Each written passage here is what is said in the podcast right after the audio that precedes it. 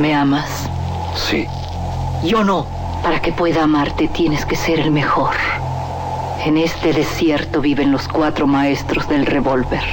Tú tienes que encontrarlos y matarlos. De las primeras letras del guion a la proyección de la última copia, las mejores escenas de acción suceden detrás de la pantalla.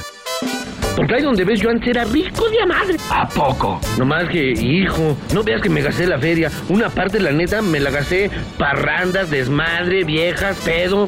¿Y la otra parte? No, es así, me la gasté a lo pen... Radio UNAM y la Academia Mexicana de Artes y Ciencias Cinematográficas presentan Toma 46. El cine en voz de sus creadores.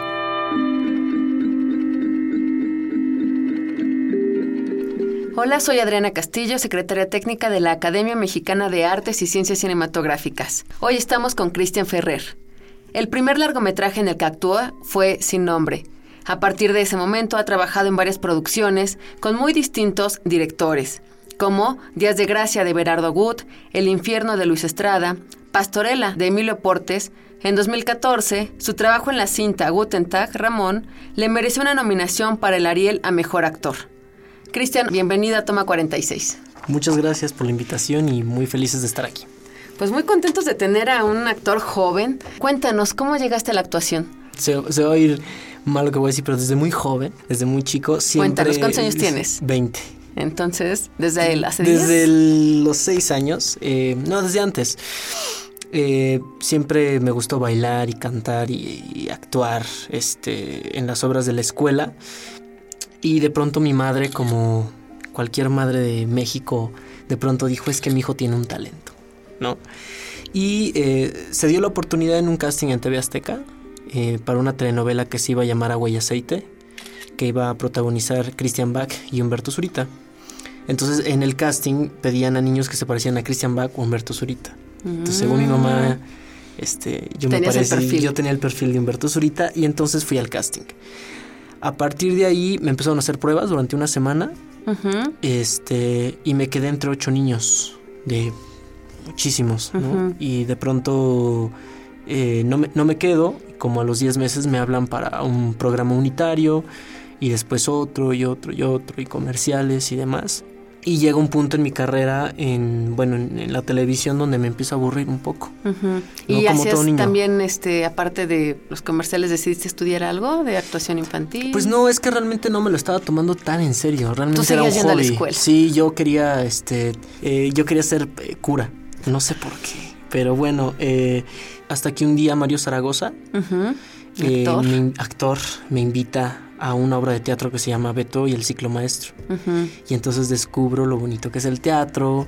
Y entonces empecé a hacer una obra y otra obra. Y me, me, me gustó estar mucho haciendo teatro. Y sin formación profesional, Y sin formación, sin talleres, clases, Mm, mm, no, nada. de forma natural. Sí. Y bueno, te digo, termino de hacer est- esta obra. Bueno, estaba en una obra que se llama eh, La pandilla y el genio, que dir- dirigía Salvador Medina en el Teatro San Ángel. De pronto un, compañero del mismo teatro me dijo, oye, es que están haciendo un casting para una película que se llama Sin Nombre. Y entonces voy y en el casting eh, un joven alto me dice, si es que tú tienes cara de niño bueno. Dice, ¿qué vamos a hacer contigo? Necesitamos un niño malo. Y entonces yo aferrado le digo, no, pero hazme el casting, por favor. No, es que no. Y a ver, espérame, ¿no? De pronto se mete, estoy ahí como cuatro horas esperando afuera de, de este lugar. Sale y me dice, ¿todavía sigues aquí? Y Sí. le digo, "Pues sí.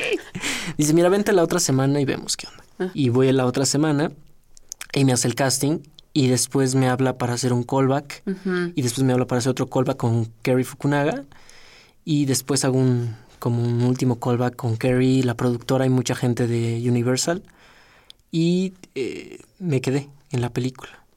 A partir de Sin Nombre, eh, bueno, pues empieza como un poco esta cosa de querer seguir haciendo cine, pero de pronto la experiencia en, en Sin Nombre, o sea, fue como la puerta que dijo realmente quiero ser actor.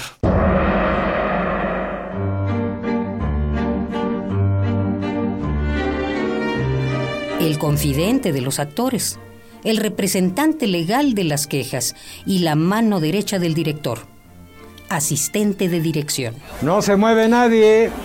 Se va a tomar. Listo, señor, cuando usted quiera.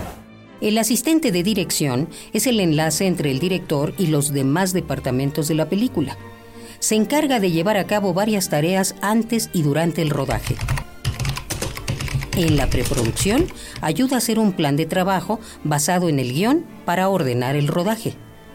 Durante la filmación, cita a los actores y técnicos. Se asegura que los extras y actores estén preparados para la cámara. Pasa los diálogos a los actores. Coordina los horarios de todo el equipo y resuelve los imprevistos de un rodaje.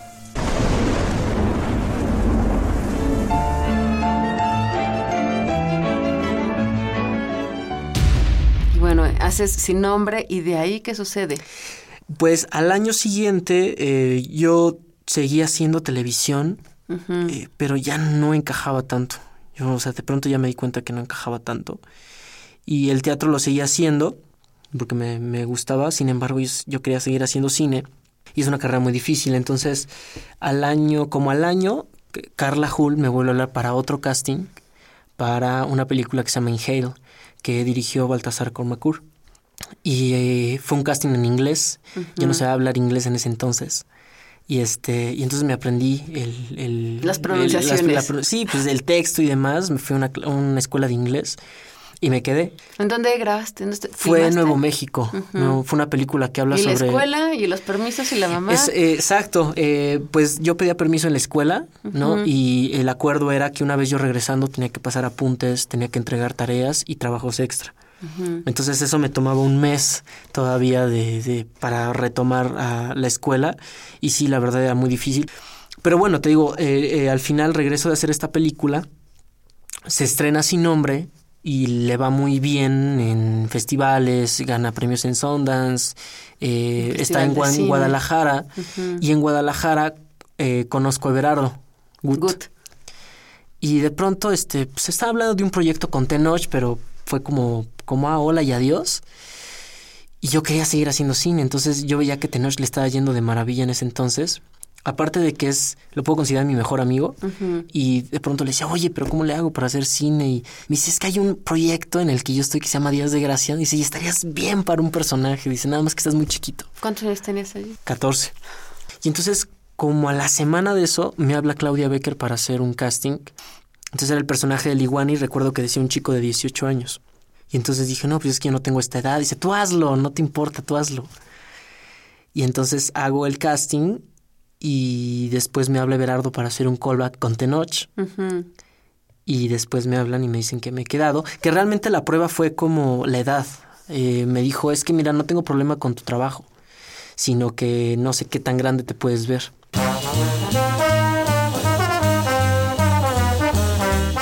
A propósito, ¿se aprendió bien su diálogo? Sí, señor. Por cierto que en una de las líneas hay unas faltas de ortografía. Escribe el melocotón con Q y huevo con G. Qué. No, eso no importa, hombre, eso no importa. Sigue escuchando. Toma 46. Como lo va usted a decir y no lo van a leer, el público ni se da cuenta, ¿verdad? Claro, hombre, claro.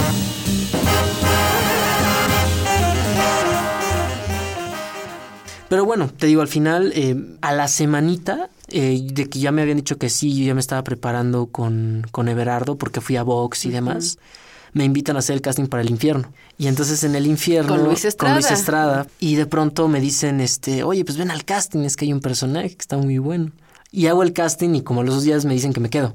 Entonces yo ya tenía dos películas, estaba A los emocionadísimo. 14 años, dos Sí. películas con dos grandes directores. Sí, claro. Y seguir estudiando, de verdad es de reconocerse Sí, gracias, gracias. la disciplina. Y entonces, Pues hago Días de Gracia. Para mí hay un parteaguas en mi carrera con Días de Gracia también, ¿no? Porque em, vuelvo a trabajar con uno de mis grandes amigos, Tenoch.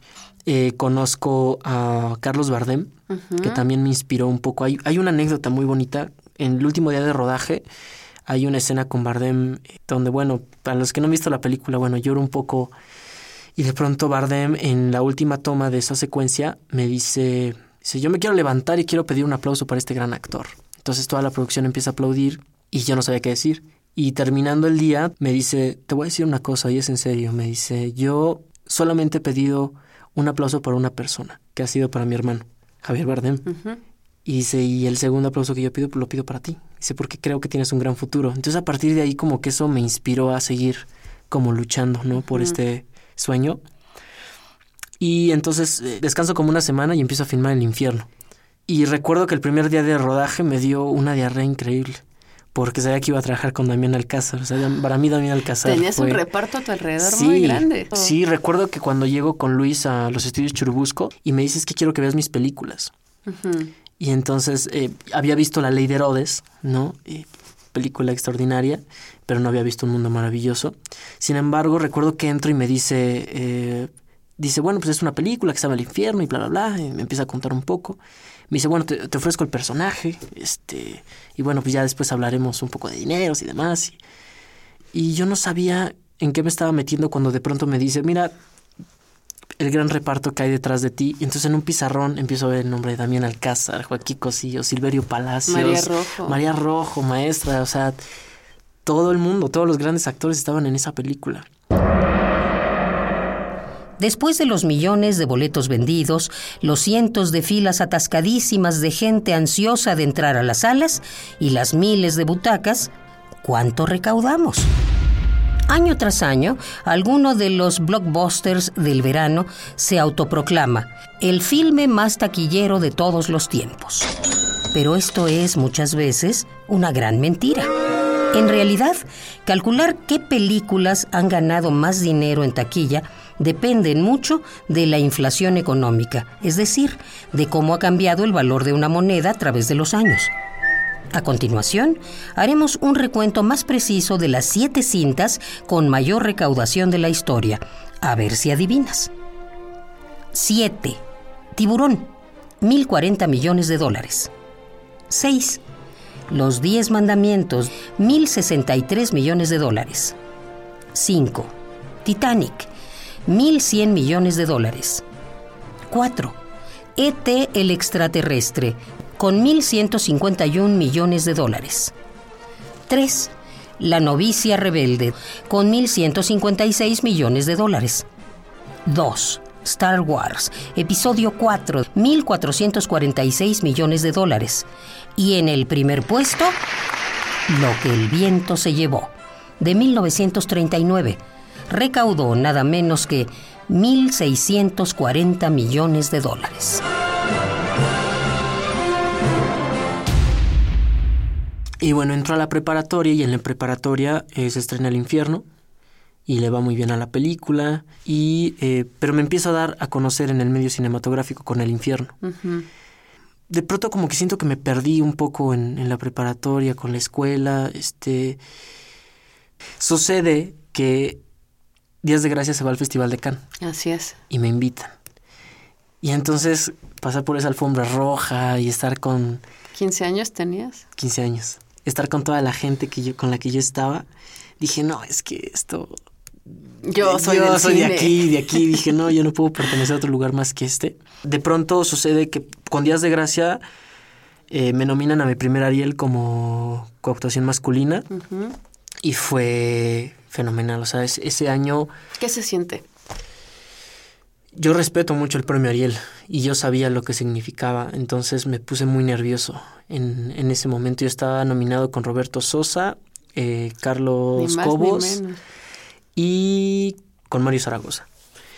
Y yo no me la creía. Tres Recuerdo, grandes tigres. Sí, grandes, o sea, grandes maestros. O sea, esa, esa mm, sensación cuando me dijeron que estaba nominado jamás la voy a, a olvidar. Cristian, se nos terminó el tiempo, pero para cerrar me gustaría, a los 16 años, con una nominación al Ariel, con seis películas, ¿cómo veías la actuación en tu vida? como un juego, como un juego, un juego lúdico y pues estar frente a una cámara es como, como un pato nadando, ¿no? Eh, nadando suavemente sobre la superficie, pero chapoteando como loco por debajo. Cristian, un gusto tenerte en Toma 46 y los invitamos a seguirnos en nuestras redes, arroba Academia Cine MX y en Facebook, Academia Mexicana de Artes y Ciencias Cinematográficas. Cristian. Muchísimas gracias por, por la invitación.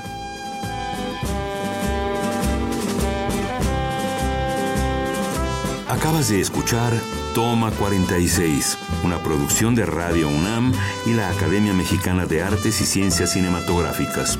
Producción Orlando Jacome. Guión Damaris Vera. Operación Francisco Mejía.